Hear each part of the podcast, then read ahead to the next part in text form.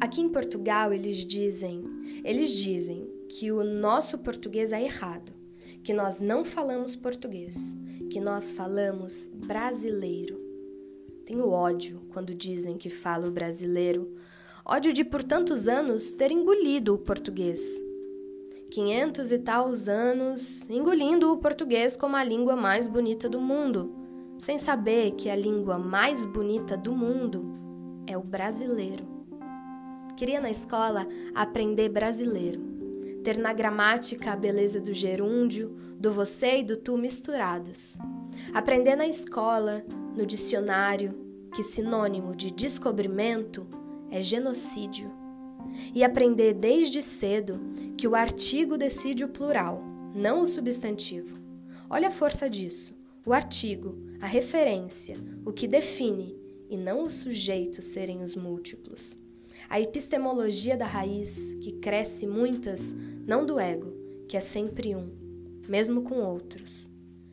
Queria que minha professora de brasileiro me ensinasse na escola, desde cedo, que a beleza da língua é passear pela boca, pela cabeça, pelo corpo, e que não há limites para a brincadeira, que nós podemos criar as imagens a bel prazer, que ser não existe no fato, que nós podemos engolir, transformar e devolver qualquer palavra e ela automaticamente se torna nossa como deletar, como randômico, como flaunar, como jobar, e dirijo outras palavras, outros verbos, outras, outras que se tornam eu.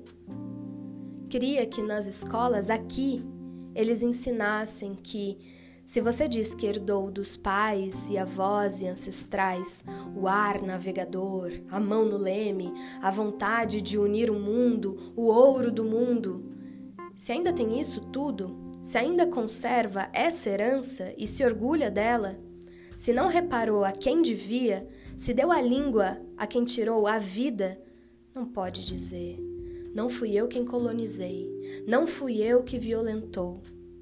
Se a sua língua, se a sua linguagem, a lusitana, ainda conserva a palavra opressão do correcto, a quem foi obrigado a aprender a sua língua e violentar as originárias, ela não é a mais bonita do mundo.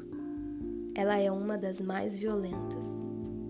Como a língua mais bonita do mundo, e dirijo a beleza em brasileiro, em macuá, em xengana, em luandense, em crioulo, em português, em tupi e a tantas línguas que são a dor mais bonita do mundo codificadas em linguagem sempre nova, sempre viva, sempre nossa.